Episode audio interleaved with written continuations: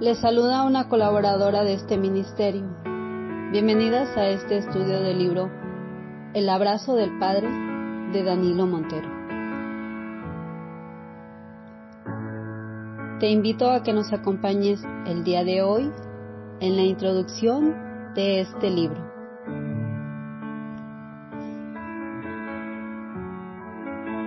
Durante mis veintes acostumbré comprar la revista Life porque me gustaban las fotografías que publicaban.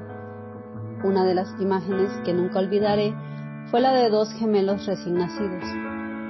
El artículo relataba la sorprendente historia del nacimiento difícil y prematuro. Uno de ellos salió del incubador a pocos días después de nacido, pero el otro tuvo que quedarse. A pesar de los enormes esfuerzos que realizaba el equipo médico, su condición era crítica, al punto que comenzaron a temer perderlo. Una de las enfermeras que cuidaba y que se había encariñado con el pobre niño tuvo una idea. Trajo a su hermanito y lo acostó al lado. Para su sorpresa, casi de inmediato, el niño extendió su brazo y lo dejó alrededor de su compañero enfermo. La fotografía los mostraba acostados boca abajo, a la izquierda, el pequeño y debilucho, lleno de mangueras, y al lado, abrazándole, estaba su hermano. La escena es conmovedora de por sí, pero es más impresionante lo que pasó luego. Pocas horas después, el pequeño comenzó a asimilar el alimento que parecía rechazar y poco a poco los medicamentos surtieron efecto. Estaban presenciando un verdadero milagro.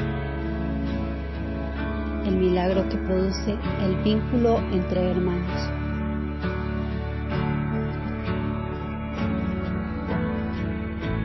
Los seres humanos añoramos una conexión que perdimos en el pasado y que definimos a través de los retratos guardados en la memoria. La sonrisa de un ser amado que se fue,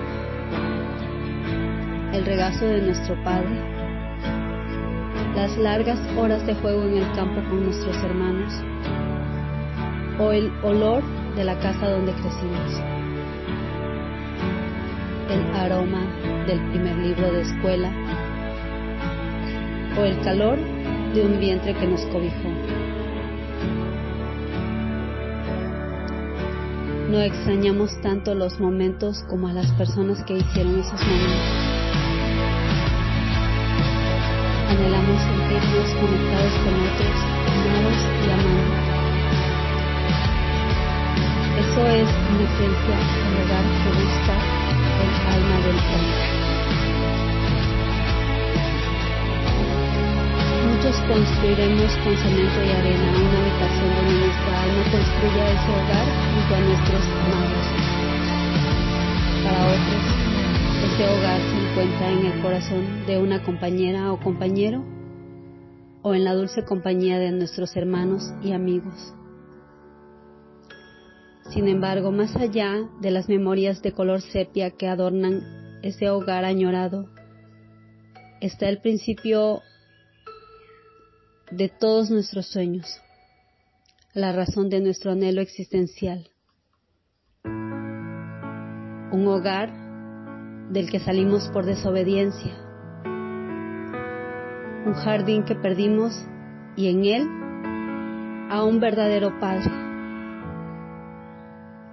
el que nos dio la vida. Extrañamos su tierna voz, su sabio consejo, el calor de su mirada y el solaz que se halla en su abrazo. Dios Padre es la fuente de la que provenimos y a la que deseamos volver. Su amor es la fuente de todo amor y la sustancia de todo lo que pueda satisfacer al alma humana. En su amor nos creó y nos dio un nombre. En ese nombre se encierra nuestra identidad verdadera y el propósito sublime de nuestra existencia. Algunos pasarán por la vida negando este deseo espiritual Otros preferirán calmar el desasosiego del alma tratando de beber de las fuentes finitas del amor humano.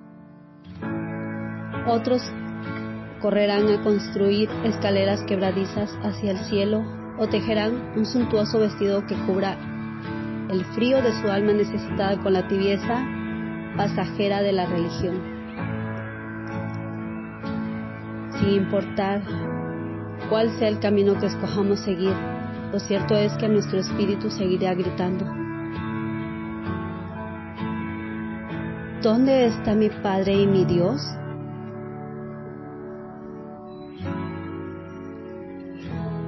Esa es la angustiosa voz de la raza caída encarnada en el Hijo moribundo.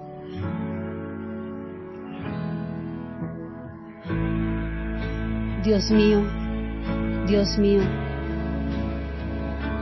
¿por qué me has desamparado?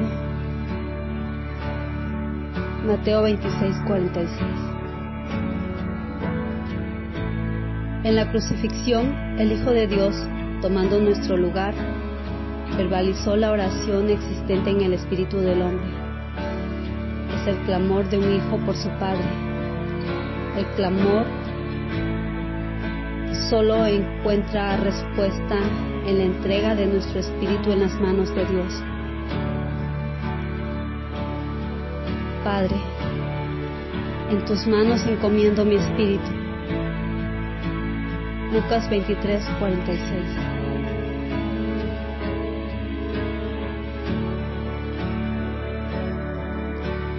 Lograr admitir que anhelamos esa conexión con nuestro Padre es punto de inicio de la verdadera espiritualidad. La comunión genuina con Dios es el tema de este libro. Confío que al recorrer sus páginas también camines por las páginas de tu alma hasta reencontrar tu hambre por Dios.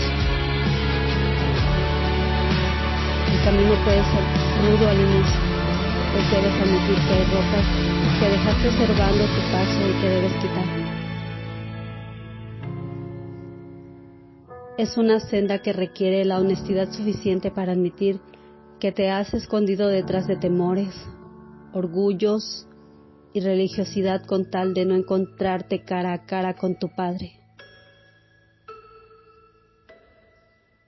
Sin embargo,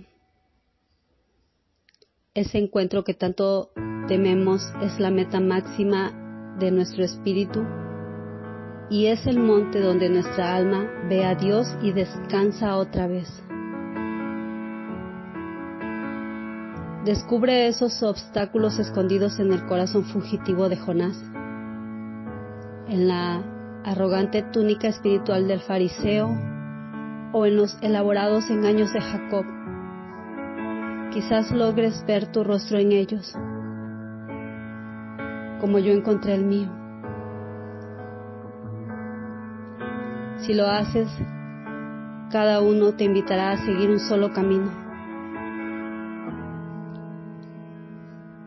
Algunos empujados por olas, otros abriéndose paso entre miradas juiciosas, otros atravesaron montes que se estremecían y nubes de temor como Moisés pero todos lograron llegar.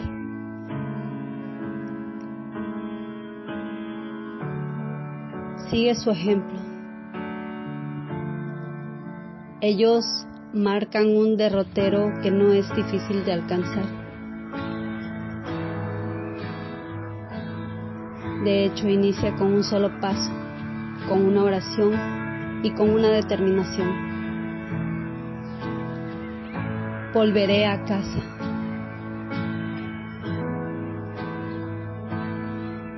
Adelante entonces. Corre el velo. Sube la montaña. Da vuelta a la página. Al otro lado te espera el abrazo del Padre.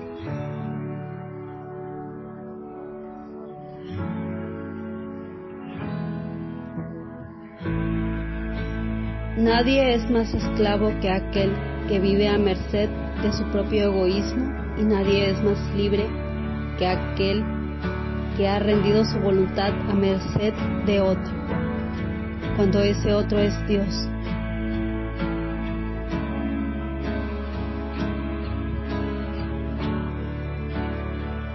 Gracias por acompañarnos el día de hoy en este estudio. Esperamos nos acompañes el día de mañana para continuar con este estudio. Bendiciones.